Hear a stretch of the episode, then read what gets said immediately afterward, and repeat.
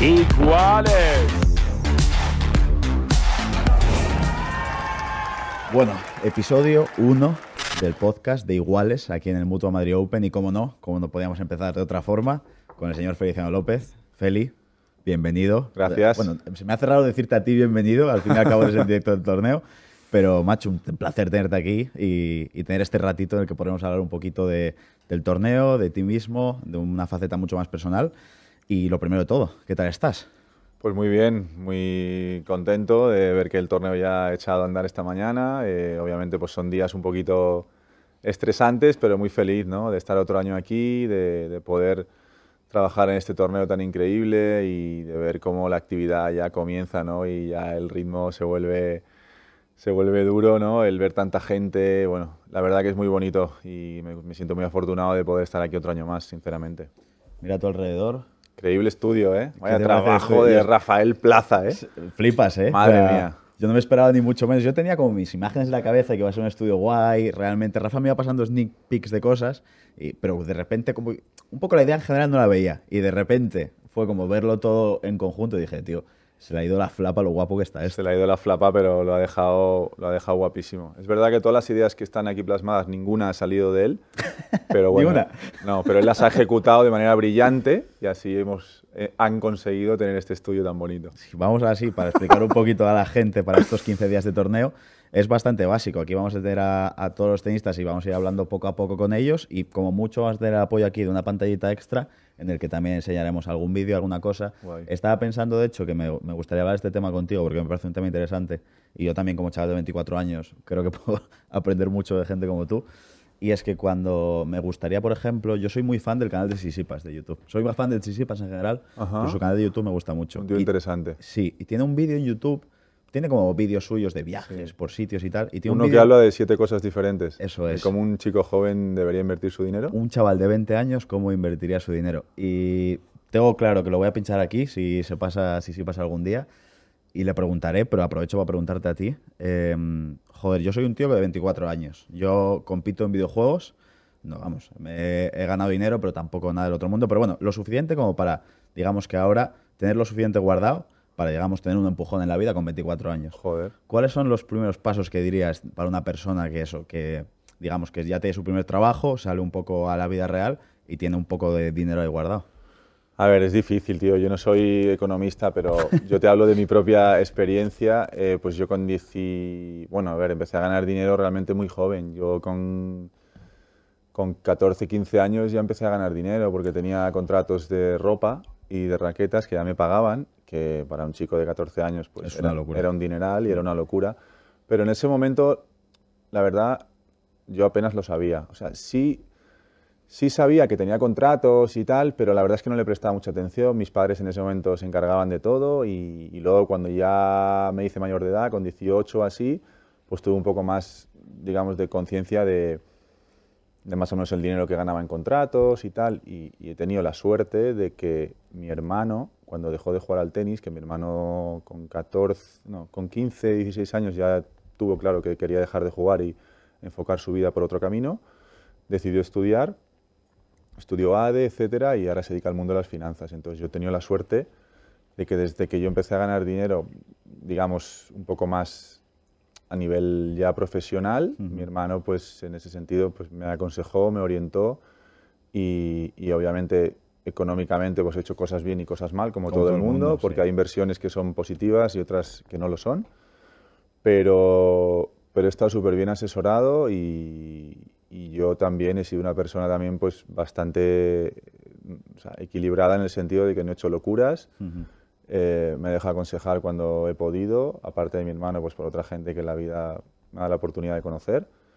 Y en ese sentido, pues estoy, estoy tranquilo de que mi, mi dinero está bien invertido y de que he hecho las cosas razonablemente bien. Es verdad que, que es una situación complicada para cualquier niño. eh, hay una estadística, además, eh, demoledora, no sé si la, la sabrás, y es que el- hay un porcentaje altísimo de jugadores de la NBA que acaban arruinados. Ya.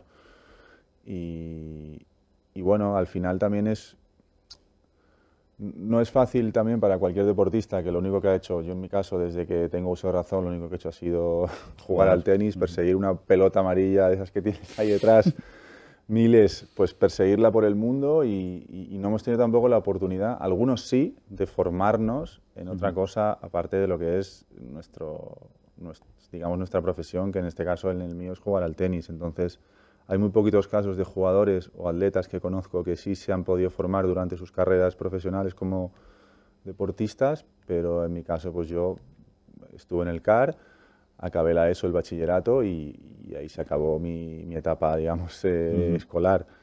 Entonces, bueno, pues al final es confiar en gente que sabe y, y estar bien asesorada, porque también hay mucho pirata en los entornos que acaban eh, también pues creando agujeros negros en, las, en, el, patrimonio de los deportistas. Me gusta el entorno, tío. Yo creo que es súper importante, pero no solo a nivel económico, que obviamente es importante rodearte de gente que te aconseje a nivel finanzas, pero eso que dices a nivel entorno psicológico. Además, el circuito del tenis que te come la cabeza. Totalmente. El FIFA, en mi caso, yo juego al FIFA, siempre voy a tirar muchas referencias. Nosotros somos un plagio del tenis realmente porque el circuito es muy parecido. Y realmente una semana puedes estar en lo más alto y una semana estás en lo más bajo, acarreas una racha buena y eres Jesucristo. Y como todo deporte, el mío es de electrónico, pero bueno, deporte al fin y al cabo, es presente todo. Sí, sí, sí, Y si no te rodeas de buen entorno, yo lo he visto a pequeña escala que, que te come. Te, come, totalmente. Sí, o sea, yo creo que lo, lo, más importante es tu entorno familiar realmente. Al final es de donde tú vienes y, son las, las, bases principales de la formación de cualquier persona. Yo he tenido mucha suerte que, que, mi familia pues, me ha dado, me ha aportado unos valores pues, que creo que son bastante buenos para afrontar la vida.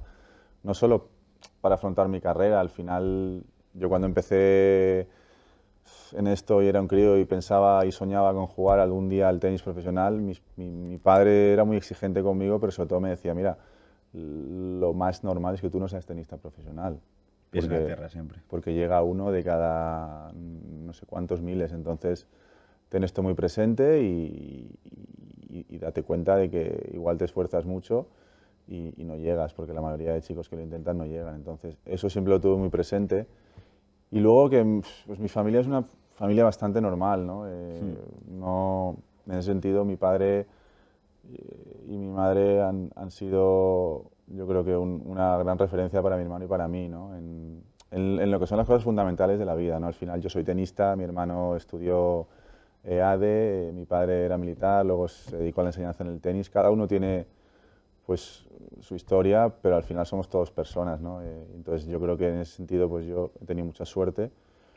Y luego está el entorno del jugador, una vez se convierte en, en profesional, digámoslo así, que desde muy niños y hoy en día mucho más, eh, ya aparecen estrellas. ¿Dirías que están la gente, o sea, los nuevos tenistas, los nuevos deportistas, están más asesorados desde que saltan? Sí, no sé si mejor, quizá, quizá un poco mejor, pero desde demasiado pronto se rodean de demasiada gente y, y, el, y le dan demasiada importancia a muchas cosas que antes no tenían tanta importancia. ¿no? Yo creo que a un chico de 14 o 15 años de repente verse rodeado de un manager, de dos entrenadores, un preparador físico, un fisio, un psicólogo, un nutricionista y uno que le lleva las toallas y el agua, por decirlo así, yo creo que es demasiada presión para un chico tan joven. Em, yo lo he vivido a otra escala, yo tuve un manager muy joven y fue una de las, de las grandes promesas del tenis mundial desde niño y, y en ese sentido también he sentido la presión, pero ahora a mi modo de ver, lo veo exagerado.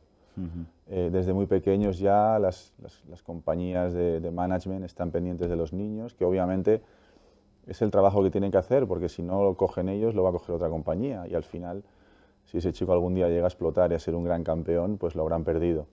Entonces hay una competencia enorme entre las compañías y desde muy críos a los niños pues los intentan fichar y, y, y lo que hablabas tú del entorno, al final hay para mí dos entornos, el familiar y el profesional. Y, y, yo me considero muy afortunado por los dos lados, porque he tenido, por ejemplo, muchos entrenadores. Todos ellos han sido grandes personas que ahora son grandes amigos. Eh, yo no concibo el ir por el mundo viajando todas las semanas con alguien con el que no me llevo bien o alguien a quien no aprecio. Eh, para mí perder un partido de tenis al final eh, era, era algo, es algo duro, aunque cada semana pierden todos menos uno, ¿no? porque al final levanta la copa el domingo solo un jugador, pero después de jugar un partido o después de cualquier cosa que te pueda pasar por el mundo, porque al final somos personas también, no solo es el tenis lo único que, que pasa en tu vida, ¿no? también hay más cosas, pues tener una persona al lado que te acompaña por el mundo y que en un momento dado pues te puede dar un buen consejo y puede ser un buen apoyo, yo lo valoro mucho y siempre a la hora de elegir los entrenadores me fijaba mucho en su forma de ser, en que fueran buena gente, primero de todo, y luego obviamente pues que me pudieran ayudar eh, en la faceta tenística. Y, entonces yo eso lo he tenido siempre muy claro y he tenido mucha suerte de, haberme rodeado de grandísimas personas eh, durante mi carrera deportiva. Eh, muchísimas, te podía nombrar un montón, yo creo que no tenemos tiempo para, para nombrar a todas ellas, pero pero sí, me siento súper afortunado de haber tenido siempre gente alrededor que, que, me ha aportado muchísimas cosas. Lo que decías antes de la presión de los nuevos tenistas y un poco lo que dices tú, la gente de management ya tan pendiente de, de estar como saltando a la gente que viene nueva, justo estuve viendo la semana pasada, creo que fue, no sé exactamente lo que dices, pero está relacionado. A Emma Raducanu, tío, que mm, se quitó su WhatsApp y su, y su Instagram de su móvil Claro, esto es un nuevo factor que antes tampoco estaba, no se tenía en cuenta. Te estoy hablando cuando tú empezaste en 2000, los 2000, realmente no había un móvil en el que leías con facilidad coger el móvil, levantarlo y ver, yo qué sé, 300.000 mensajes de gente diciendo X cosa. Tiene que ser duro a nivel mental. Por a mí me pasa con 10 mensajes, no me quiero imaginar lo que debe ser que te lleguen 1000.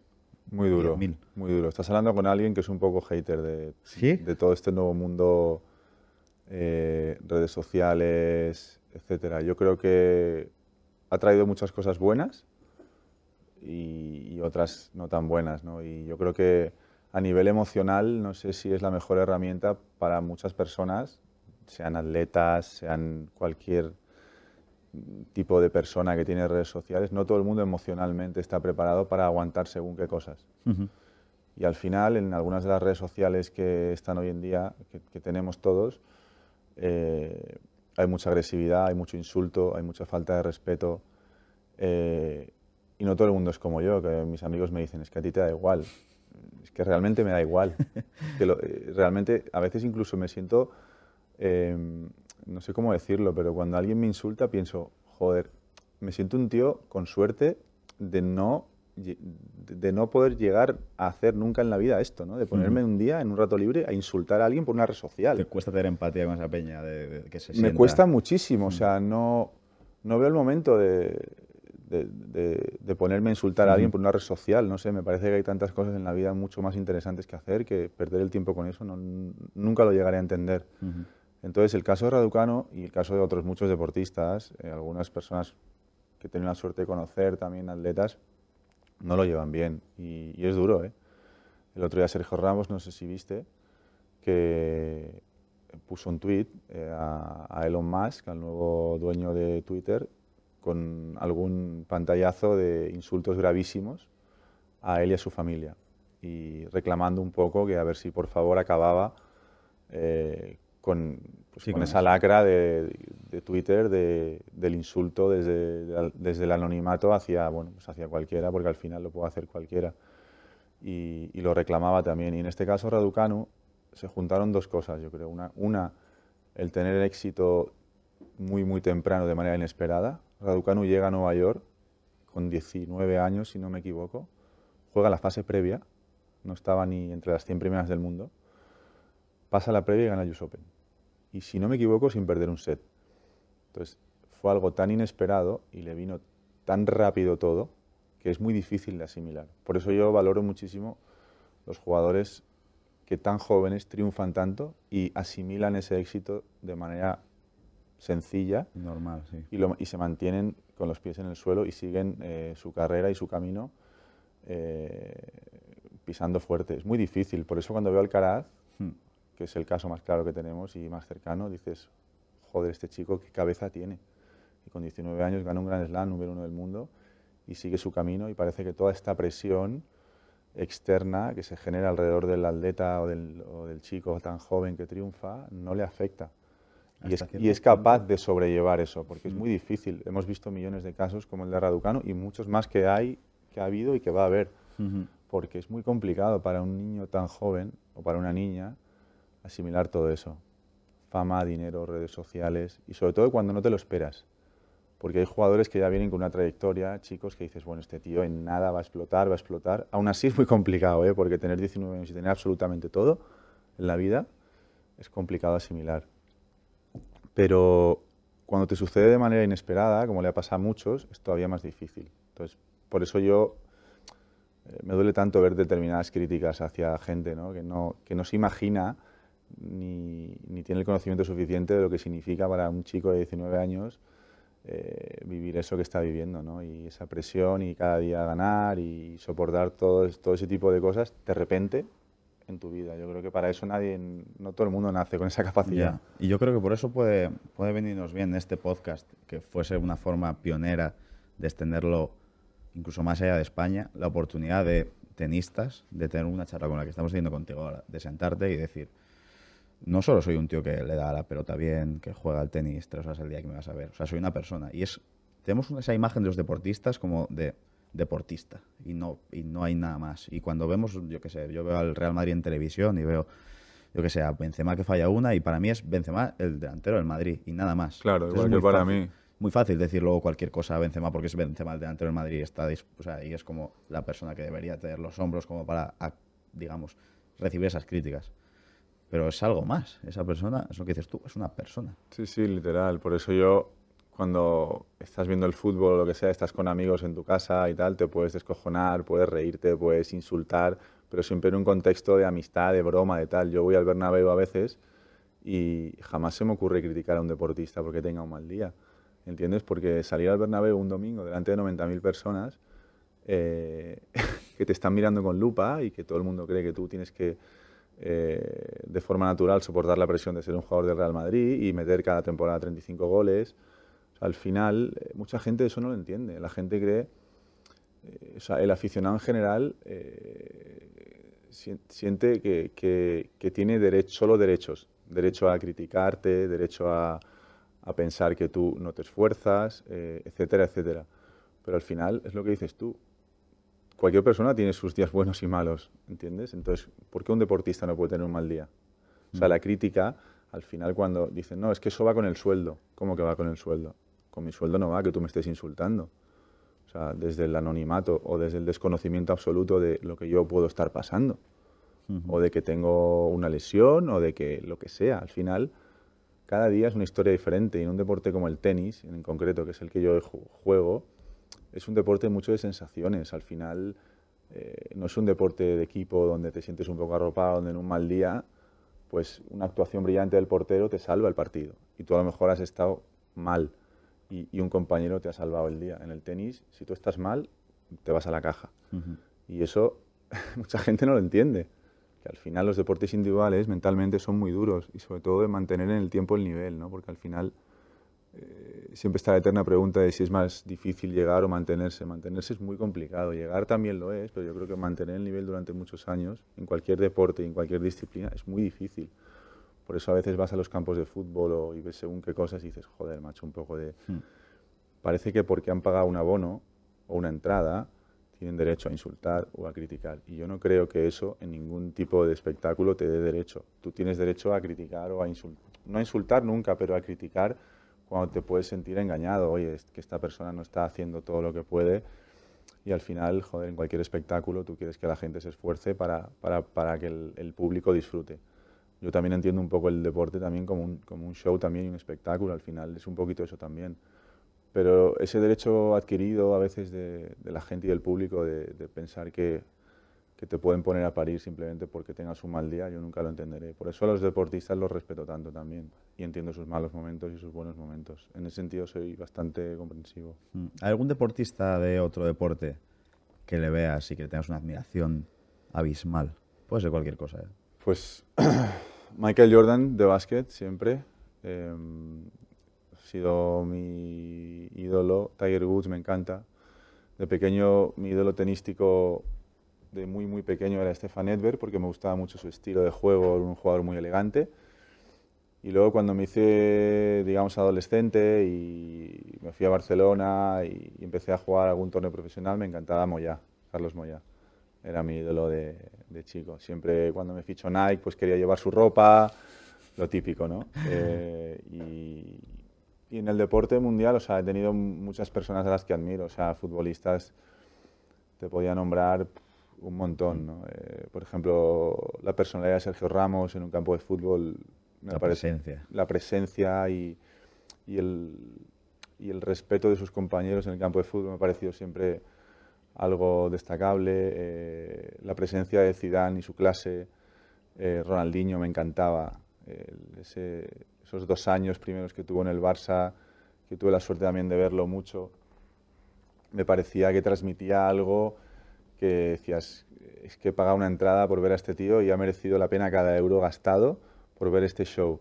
Eh, admiro diferentes deportistas que transmiten diferentes cosas. No estoy encasillado en, en el jugador virtuoso o en el jugador luchador. O, no, yo creo que lo bonito del deporte también es tener eh, diferentes estilos eh, y no solo en el tenis. O sea, esto lo quiero llevar a todos los deportes. ¿no? Me gusta me gusta ver cosas diferentes en un campo de fútbol, en un campo de básquet, en una pista de tenis. No, no, me gusta encasillarme en un, en un, tipo concreto de jugador o de, de, tenis o futbolista o jugador de básquet.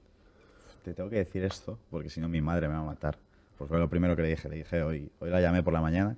dije, hoy tengo la oportunidad de hablar media horita con Feli. Me dijo, vale, dile de mi parte, por favor, uno, que es muy guapo y que por eso era mi, uno de mis deportistas gracias, preferidos, hombre. pero sobre todo, que era un caballero y siempre me quedó la palabra, me dijo, insístele que era un caballero y por eso era mi tenista favorito. ¿Crees que eso, como que, a mí me parece como un legado bonito a dejar, la palabra caballero en la pista, que se quede con eso? Bueno, el tenis tiene un poco esa... Eh, está, está muy relacionado, ¿no? El, ser una persona digamos, correcta y educada en la pista, sobre todo también porque históricamente el tenis es un deporte que ha penalizado mucho los malos comportamientos en la pista. El tenis tiene un código de conducta muy estricto. En ocasiones incluso puede ser que demasiado, porque al final eh, limita mucho el, poder mostrar tu frustración en una pista. Yo creo que para, o sea, si tuviera que, si tuviera que mm, tirarme por algún lado, me tiro obviamente por el lado de, seguir con este código de conducta que haga a los jugadores pensar que no vale todo una pista de tenis, pero sí a veces limita un poquito el que haya un poco más de espectáculo.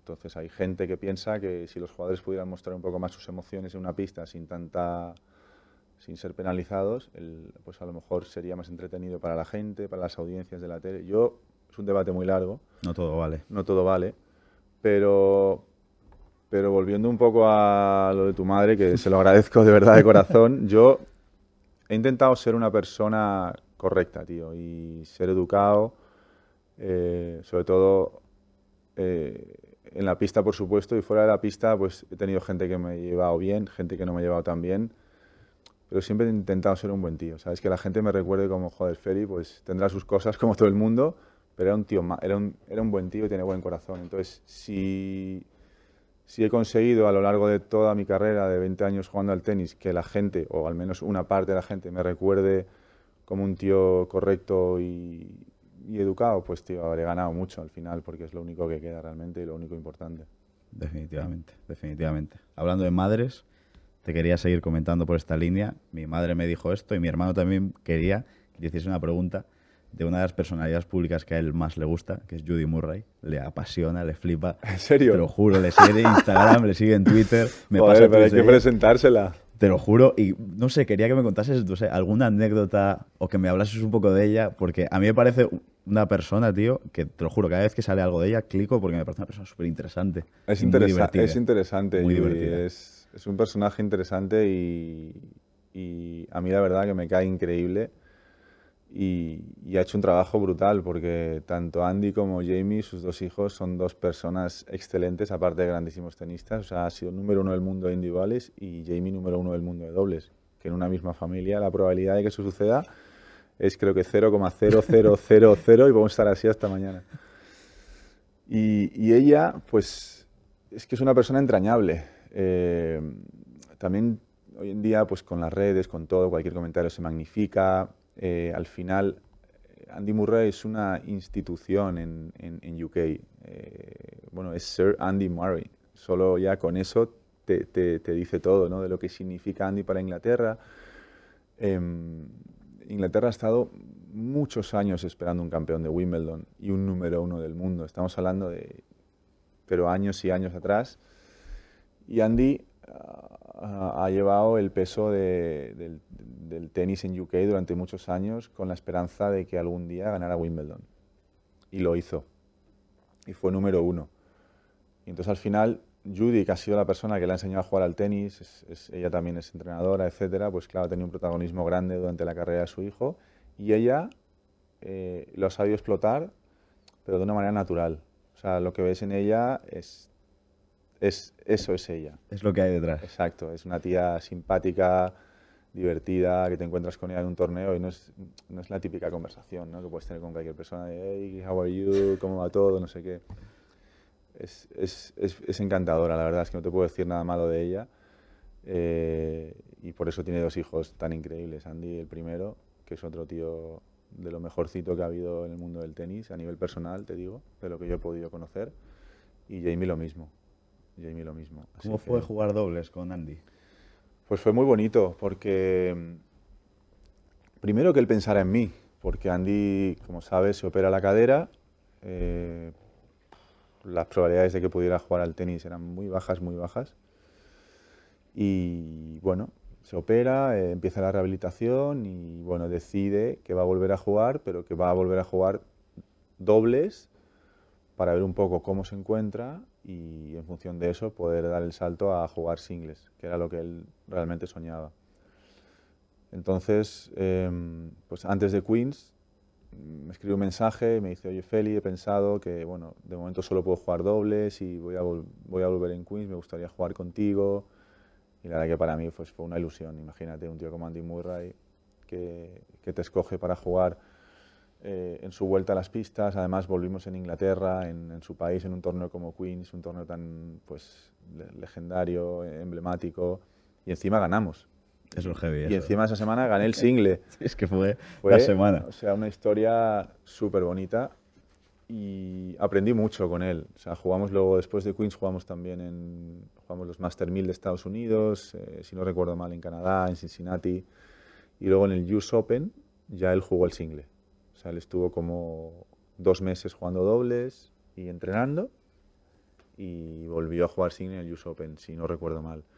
Y fue muy bonito. Andy es un, eh, ¿cómo lo diría? Es un, gran perjudicado de, de, haber coincidido con el Big Three durante casi, sí, durante los últimos pues, 15 años, porque Andy también fue muy precoz. Andy con 18 años ya estaba jugando profesional y ganando partidos en el circuito.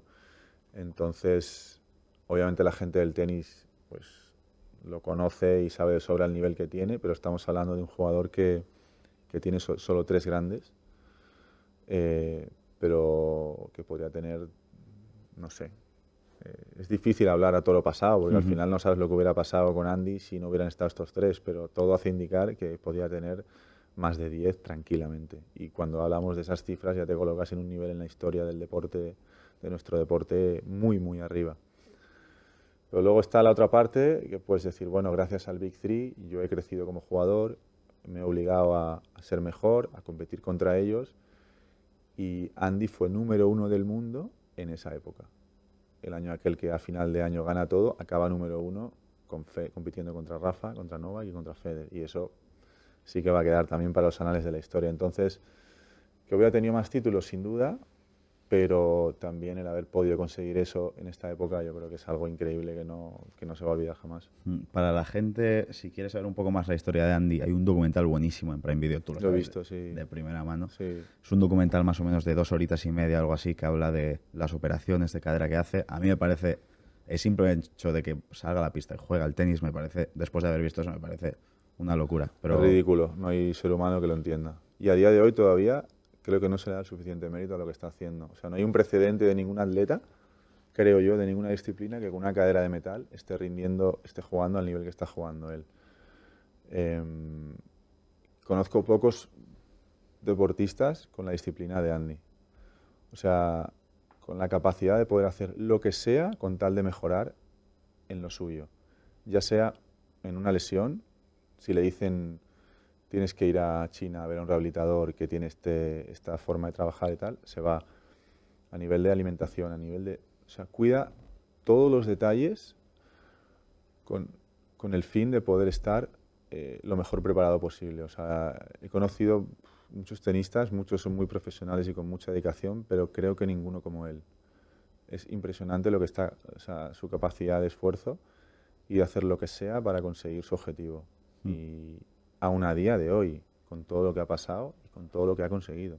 Eso es todavía más admirable si cabe. Y tienes razón que no se habla lo suficiente. O sea, muchas veces se habla de, que sé, un gran slam, como lleva a los cinco sets, como hace a la nueva generación sufrir muchas veces. Pero es verdad que yo creo que en la narrativa del tenis de ahora tampoco se habla demasiado. No demasiado, a mi modo de ver. Seguramente pues, a lo mejor no es tanto así, pero yo sí creo que la historia de lo que está haciendo, aparte de su documental, obviamente, que lo demuestra, además su documental tiene una cosa muy buena, que es el documental más real que he visto yo de un deportista.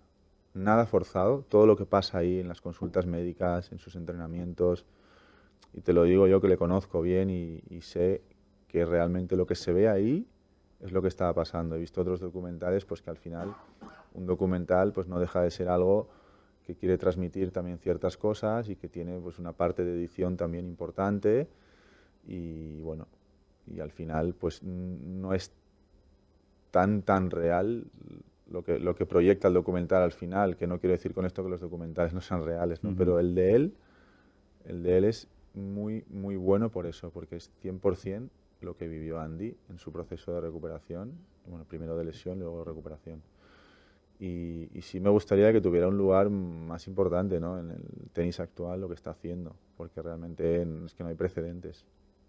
Te quería preguntar también, em, yo ahora mismo tengo 24 años, dentro de lo que es mi sector, se me está acabando un poco la, la manera, o sea, el jugar, porque me fallan los reflejos a nivel mental. Yo juego a videojuegos. ¿Cómo, me parece muy admirable, porque yo ahora pues estoy empezando a hacer otras cosas como esto, comento torneos internacionales. Se me hace muy complicado compaginar eso con jugar, porque todavía juego. Cada vez cuando tengo más responsabilidades en mi cabeza, me resulta más complicado aislarme cuando tengo que jugar. ¿Cómo has conseguido tú competir tus últimos años de carrera a un nivel alto con la responsabilidad de todo esto? bueno, ¿Qué tips le darías a un chaval de menos edad que esté en la misma situación que tú?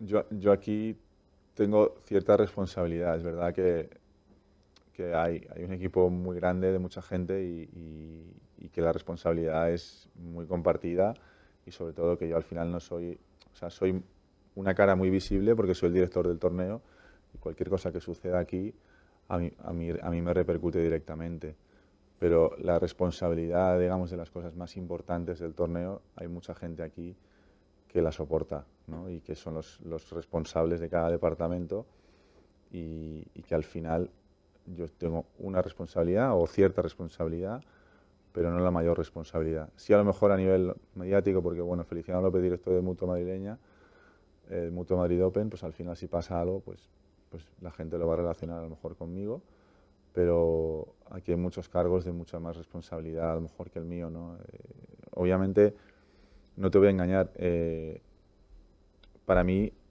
hay momentos en que no ha sido fácil o no es fácil porque no estoy acostumbrado a esto. Ahora ya cada vez más, este ya llevo unos años eh, trabajando en el torneo, pero toda la vida pensando en entrenar, jugar, descansar, cuidarme, eh, pues con las cosas obviamente personales de cada uno, ¿no? de su vida, pero mi, máxima preocupación era esa, estar bien, cuidarme, ganar los máximos partidos posibles y, poco más. Y aquí pues es muy diferente. Y cuando tu cabeza no la tienes, no la tienes acostumbrada a ciertas cosas, pues lleva un tiempo, ¿no? Y muchas cosas se te, se te olvidan o tu foco pues está puesto en, ha estado puesto durante 20 años en otras cosas y por eso aquí pues tengo mucha suerte de toda la gente que está aquí trabajando, que me ayudan continuamente, eh, pues intento aprender de cada uno, de pues, las cosas de otros departamentos que, que, a mí no me competen tanto, pero pues, soy, soy, una persona observadora, que le, le, gusta fijarse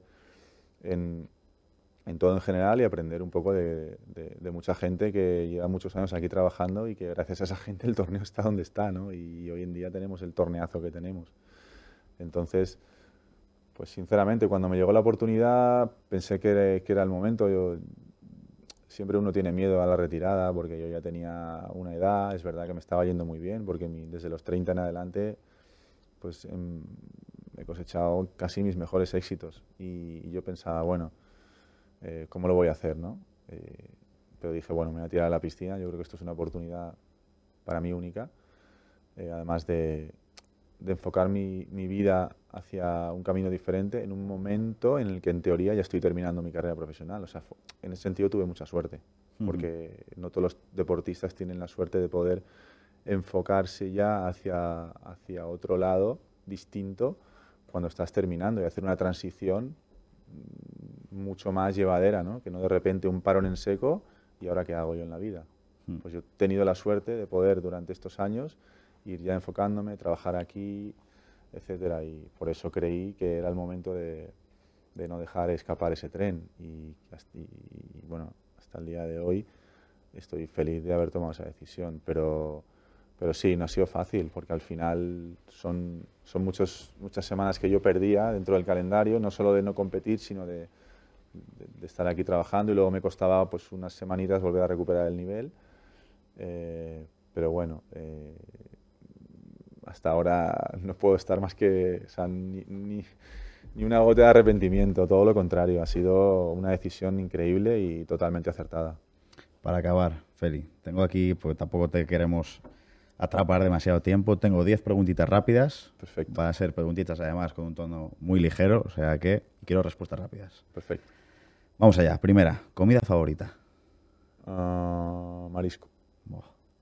Un restaurante. Hugo Chan. Una película. La vida es bella. Una, un artista musical. Alejandro Sanz. Golpe favorito en tenis. El saque. ¿El Real Madrid gana esta Champions? Sí. ¿Tu victoria más dulce? Mi último Queens. ¿Tu derrota más agridulce? Mm, mi derrota en dobles en la Olimpiada de Londres con David, que tuvimos tres match points para llegar a la final. Un jugador a observar en esta edición del Mutua Madrid Open. Un jugador a observar en esta edición del Mutua Madrid Open, eh, Shelton. Y para acabar, un objetivo personal para este 2023. Que todo siga igual y que pueda despedirme en Wimbledon. Pues aquí lo tendríamos. Feli, muchísimas gracias. A ti, de verdad, ha sido un placer. Y nos vemos próximamente con más episodios. Por supuesto. Hasta la próxima. Hasta luego.